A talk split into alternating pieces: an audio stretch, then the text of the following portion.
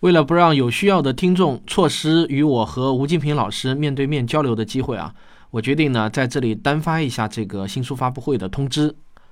十月十四日，也就是本周日的下午两点，我和吴金平老师呢将会在上海书城福州路店联合举办我们的新书《亿万年的孤独》和《无中生有的世界》的发布会以及签名售书活动。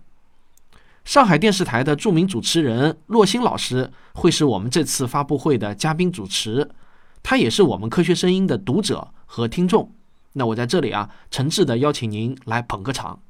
去年三月份，《时间的形状》的新书发布会也是在上海书城搞的，当时呢，把活动现场挤得是满满当当的，还有很多专程从外地赶过来的读者，这个呢让我特别的感动。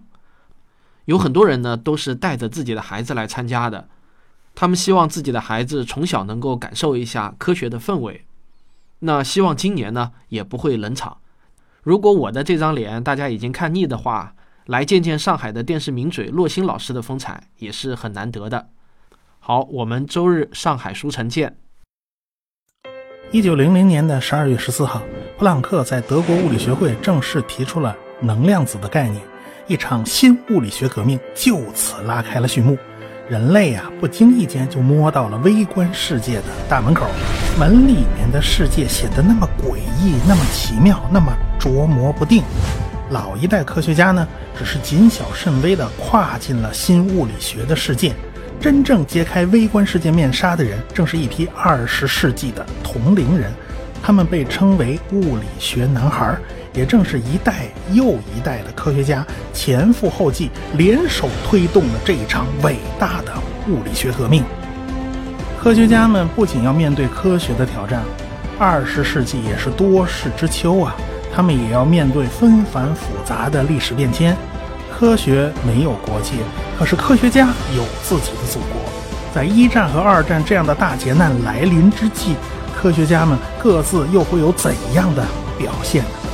这本《无中生有的世界：量子力学外传》将带你回到那个科学发现与大历史进程相伴相随的年代。自古以来，我们就有著名的哲学三问：我们是谁？我们从哪里来？要到哪里去？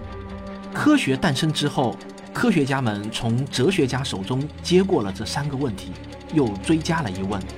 我们在宇宙中是孤独的吗？这就是著名的科学四问。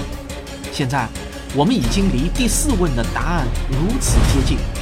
二零零五年六月十三日，第一颗超级地球格利泽八七六 d 被发现。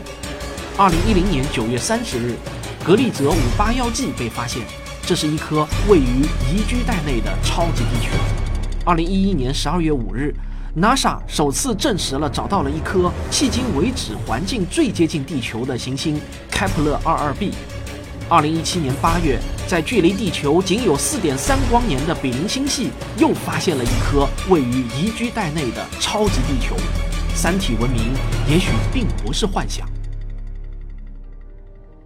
这是中国天眼，全世界最大的单口径射电望远镜，它静静地矗立在贵州的深山中。凝望着宇宙深处，聆听着来自星辰大海的电波，它能否为我们找到答案呢？人类探索地外文明一百六十年的精彩历史，都写在了我的新书《亿万年的孤独》中。